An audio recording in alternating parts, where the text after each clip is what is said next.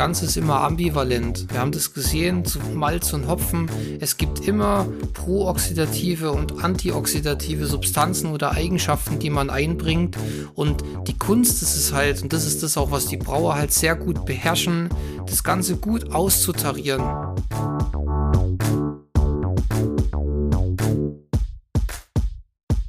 Der Bierfach-Podcast.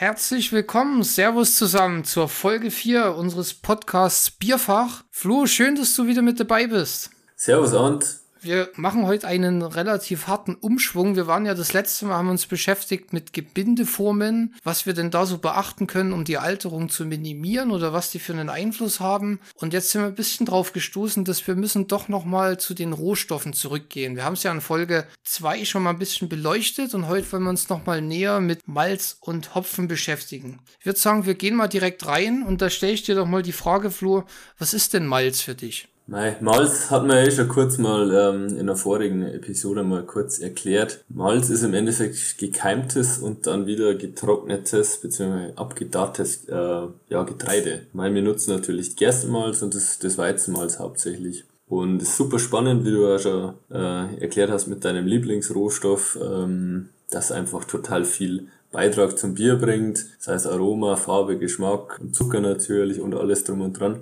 Und das, der Rohstoff hat natürlich einen riesengroßen Einfluss, ja, vielleicht sogar den größten oder ja, vielleicht sogar den zweitgrößten äh, Einfluss auf äh, die Alterungsstabilität. Und ich denke, das schauen wir uns jetzt heute mal an. Würdest du gleich mal anfangen wollen? Was für ein, äh, was für ein Beitrag liefert denn das Malz für dich? Ähm, gern. Ich gehe noch mal ganz kurz zurück. Für mich ist Malz so ein bisschen funktionalisiertes Getreide. Mein erstes Paper hatte ich ja über den Melzungsprozess geschrieben, Flo, und du weißt vielleicht auch noch ganz gut, man schreibt ja besonders gern die Introduction oder Einführung beim Paper. man denkt sich da immer, warum schreibe ich es überhaupt? ist doch klar. Und jetzt, wo ich es mal wieder gelesen habe, war ich ganz froh, dass ich eine geschrieben hatte. Da brauchen wir so einen plakativen Einstiegssatz. Und ich hatte damals geschrieben, Malting is an important process to increase the functionality of cereal grains in the brewing process. so ein toller. Ja, das hast du eigentlich ziemlich, ziemlich schön beschrieben. Absolut. Und ist, ich finde, das ist es, das trifft es auch so, weil Malz ist einfach funktionalisiertes Getreide. Und dadurch, dass das funktionalisiert wird, und jetzt komme ich mal auf deine Frage zurück, hat es natürlich auch einen großen Einfluss auf die Alterung. Weil man bringt eine ganze Menge an prooxidativen und antioxidativen Substanzen ein. Aber natürlich, Malz muss man auch im Prozess denken. Mit den eingebrachten Substanzen passiert natürlich auch noch eine ganze Menge. Was fällt denn dir so ein an, ja, prooxidativen Substanzen, also Substanzen, die schlecht sind für die Bieralterung?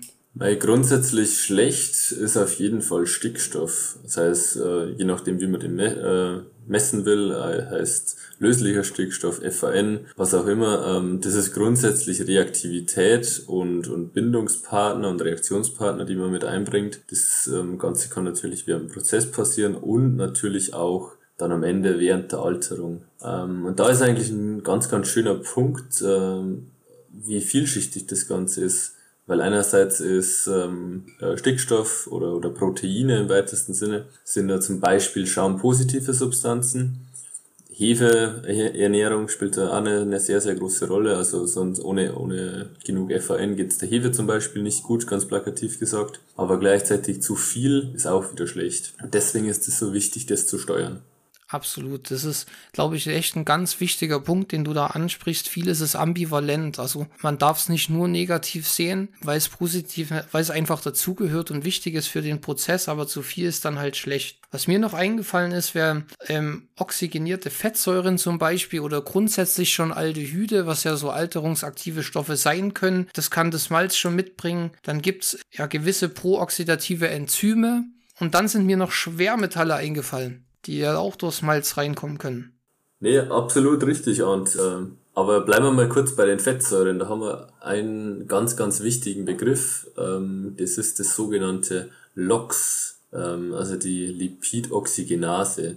Das ist ein Enzym, was, was in deinem Malz drin ist. Ähm, und das arbeitet auch ähm, natürlich dann vor allem während dem Stoten, wenn quasi die, der Malzkörper zerstört ist ähm, arbeitet und baut diese ja, ähm, Triacylglycerid, also eigentlich die richtigen Fette, beziehungsweise dann natürlich auch die Fettsäuren ab und äh, macht eben diese Aldehyde. Und da kennen wir das Hexanal zum Beispiel, da kennen wir das Transphenolenal, haben wir jetzt in Vorläufer-Episoden immer mal erwähnt. Und die sind schlecht für die Alterung. Das heißt, da sollte man auf jeden Fall das Enzympotenzial natürlich im Griff haben. Aber die Schwermetalle sind natürlich auch super interessant. Ähm, was sind da die interessantesten? Ich glaube, kritisch ist Kupfer und Eisen. Ähm, wenn man da ein bisschen tiefer reingeht, da ist natürlich entscheidend, welche Oxidationsstufe das hat, weil die Oxidationsstufen von den Metallen, so kann man sie übersetzen, deren Reaktivität steuern. Aber die sind natürlich ja Katalysatoren für Oxidation.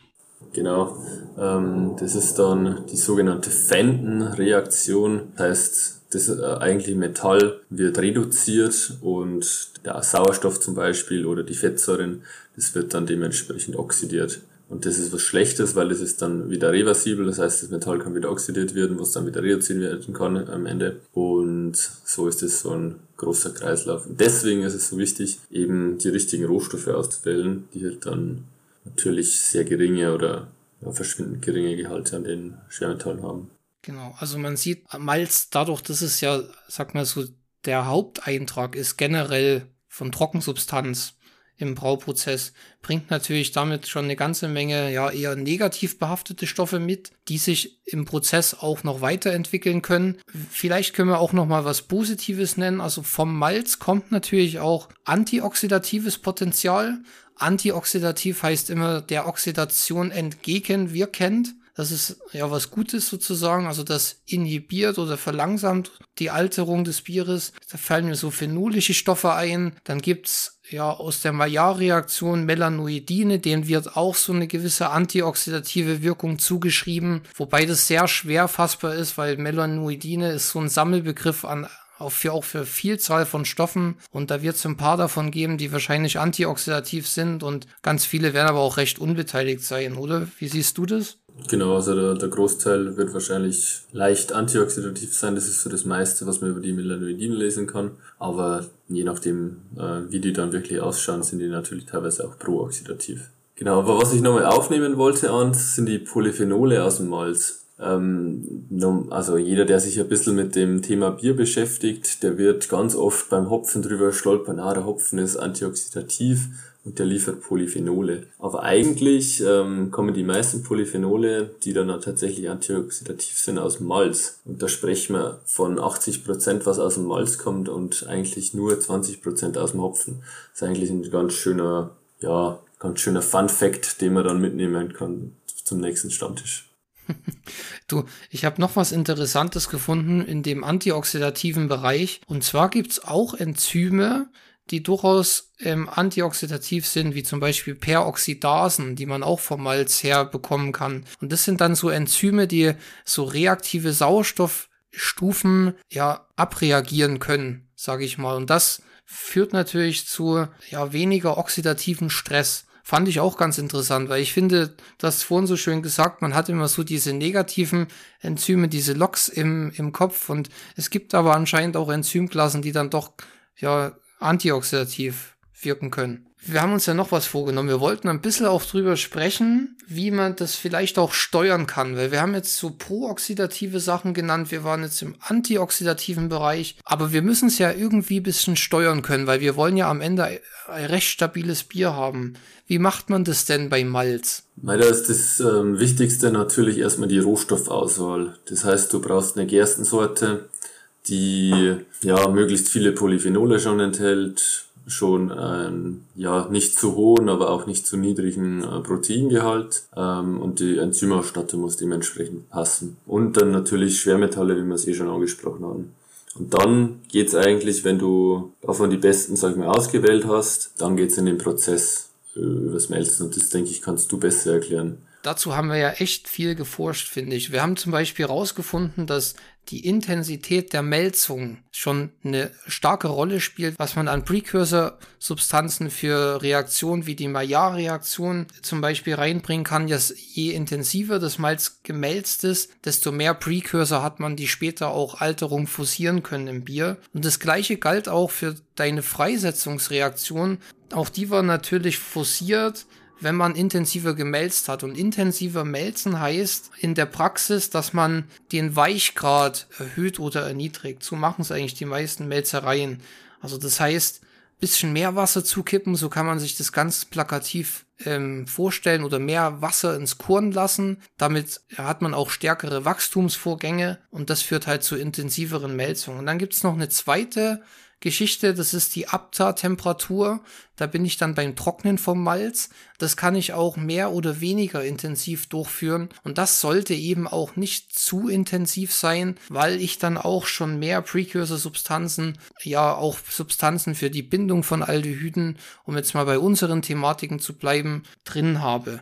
Absolut. Und da ist auch wieder das Schöne, dass man eigentlich dann über den Prozess, über den Melzungsprozess, ähm, wenn man das dann, wenn man es quasi weitertreibt, wieder äh, die Alterung aus einem anderen Gesichtspunkt steuern kann, wenn man zum Beispiel daran denkt, dass man kaschieren kann. Das heißt, je stärker ich darre, desto mehr Aromastoffe bilde ich und kann also einen gewissen Teil dann eben auch kaschieren. Das sind teilweise ja sogar die gleichen Substanzen, wie wir gelernt haben, aber je nach Kontext positiver ähm, wahrgenommen. Und jetzt fragt sich natürlich, oder ihr Zuhörer fragt euch wahrscheinlich, wie machen die das denn? Weil man kann ja nicht einfach Wald- und Wiesenmalz generieren. Und das ist natürlich nicht so. Es gibt natürlich gewisse Spezifikationen für Analysenwerte, die gut bekannt sind, die auch eine gute Aussage über ja, enzymatische Wachstums- oder Lösungsvorgänge während der Melzung liefern. Und wenn man innerhalb dieser Spezifikation bleibt, dann kann man eigentlich sagen, dann ist das Malz auch gut verwendbar. Und dann ist natürlich auch wichtig, würde ich gerne nochmal anschließen, dass der Melzer auch mit dem Brauer spricht. Der Brauer muss zum Beispiel das Malz, was ankommt, mit seinen Messwerten, auch wenn die in Spezifikation sind, ja zu nehmen wissen und dann entsprechend seinen Brauprozess auch immer ein bisschen drauf aus, also anpassen. Absolut, und dann geht es eben quasi ähm, die drei oder die zwei wichtigeren, also den Stärkeabbau und den Proteinabbau zu steuern und ja, das Beste quasi rauszuholen. Man merkt, wir reden sehr gern über Malz. ja. Du vor allem. Ähm, dann lass uns doch mal zum zweiten Rohstoff kommen. Wir wollten uns noch mal ganz, ja, den Hopfen anschauen. Was ist denn Hopfen? Noch mal ganz kurz runtergebrochen. Der Hopfen ist eigentlich eine, eine super interessante Pflanze und die geben wir aus verschiedensten Gründen in unser Bier. Ich glaube, das Wichtigste ist immer noch die mikrobielle Stabilität, die der Hopfen mit einbringt durch die Bitterstoffe und ähm, ja, so das Bier quasi haltbar macht, beziehungsweise gegenüber bestimmten mikrobiellen Kontaminationen quasi stabil macht. Gleichzeitig gewinnen wir Schaumstabilität zum Beispiel dadurch. Ähm, wir haben eine antioxidative Stabilität, die wir mit reinbringen und andererseits natürlich auch die angenehme Bittere. Und dadurch, dass der Hopfen auch ja, Ölkomponenten enthält, ähm, bringen wir auch Aromastoffe mit in unser Bier mit ein. Perfekt.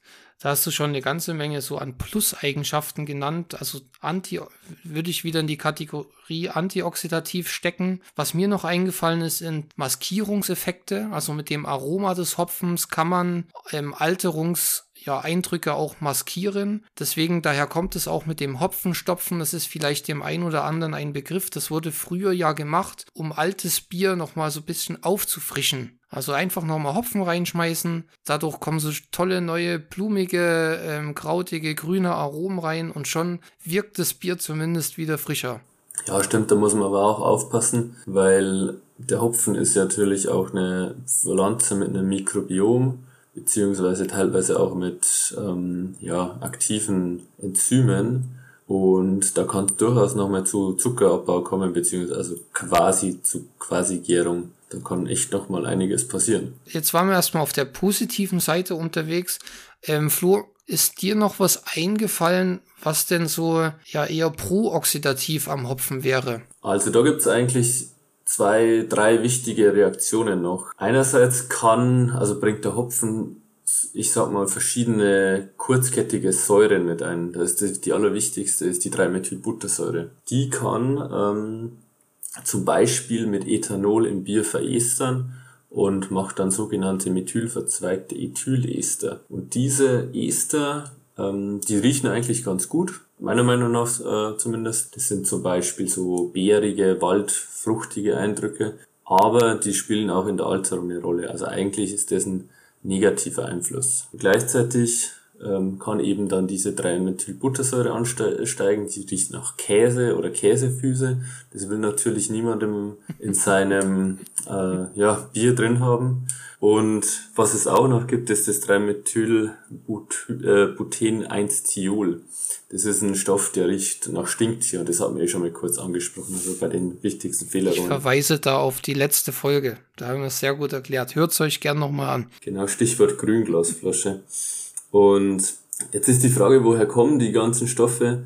Ähm, und wenn man sich ein bisschen die, die Strukturen anschaut, wird man merken, die haben eigentlich alle zumindest immer eine relativ ähnliche Grundstruktur. Deswegen kommen die alle aus dem Abbau der, der Bitterstoffe. Da werden verschiedene Seitenketten werden da, ja, ich sag mal, abgebaut. Die werden quasi durch Oxidation so reaktiv gemacht, dass die wegbrechen und dadurch entsteht es. Deswegen natürlich sind die, die Bitterstoffe auch einen, einen guten Einfluss und bittere, aber gleichzeitig ähm, kann es auch abgebaut werden und ist eben auch wieder nicht stabil. Äh, mir ist noch was eingefallen aus aus den Lehrstuhlzeiten, sage ich mal. Es gibt ja auch radikalischen Abbau im Bier. Vielleicht muss man das mal ganz kurz erklären. Ich denke, das ist nicht ganz so geläufig. Ich erkläre es mal mit einem ganz anderen Metier. Wir haben ja, wir nutzen ja diverse Kunststoffe in Verpackungen und das sind meistens Kunststoffpolymere, wo man radikalische Reaktionen aus, ausnutzt. Das heißt, man hat Monomere und erzeugt dann daraus Radikale und die polymerisieren sozusagen. Und solche Radikale gibt's lustigerweise auch im Bier, die dann aber nicht polymerisieren, sondern anderartig weiter reagieren und das Ganze aber auch ja total durcheinander wirbeln können und Alterung forcieren. Und diese Radikale jetzt, die reagieren leider besonders gern mit diesen Bittersäuren, die vom Hopfen reinkommen. Und das ist so auch ein Grund, warum sich die Bittere abbaut, weil ja die einfach besonders gut radikalisch abbaubar sind und damit entsteht natürlich auch eine Menge Reaktionspotenzial. Genau, und dann sind blöderweise die, die Seitenketten, die abgebaut werden, sind blöderweise noch aromaaktiv. Genau, das ist so ein Bumerang-Effekt, kann man dann sagen. Oder so ein Schneeball-Effekt eigentlich eher, oder? Ja, eigentlich sowas. Äh, aber wenn die, wenn die, die blöden Seitenketten jetzt ein bisschen, bisschen länger wären, dann wäre es eben nicht aromaaktiv. Aber ja, vielleicht wäre dann wahrscheinlich der Bitterstoff auch gar nicht bitter genug. Oder bitter. Wie würden wir es denn beim Hopfen machen, wenn man das ein bisschen regulieren will? Wir haben jetzt ja auch wieder eine ganze Menge an positiven Sachen genannt, die beim Hopfen, finde ich, auch überwiegen. Also Hopfen ist eigentlich wirklich was Zuträgliches, der, der die Alterungsstabilität erhöht, finde ich, insgesamt gesagt. Wir haben aber auch ein paar negative Sachen genannt. Was würdest du sagen? Was ist denn so entscheidend, wie man das ein bisschen regulieren kann? Mm, mir fallen spontan zwei Geschichten ein. Ich würde, wenn ich Hopfen, Dolden und Pellets nutze, würde ich schauen, dass der möglichst frisch ist. Also dass er nicht lange gelagert wurde und vor allem nicht lange warm gelagert wurde. Ähm, einfach weil es dann eben auch schon zu diesem ja, Bitterstoffabbau kommen kann. Das sind dann nicht die Isoalphasäuren im Bier, sondern die Alphasäuren natürlich, weil sie noch nicht isomerisiert sind. Ähm, aber das passiert da quasi. Und was ich noch machen würde, ich würde mich über ja, verschiedenste Hopfenprodukte ja, informieren.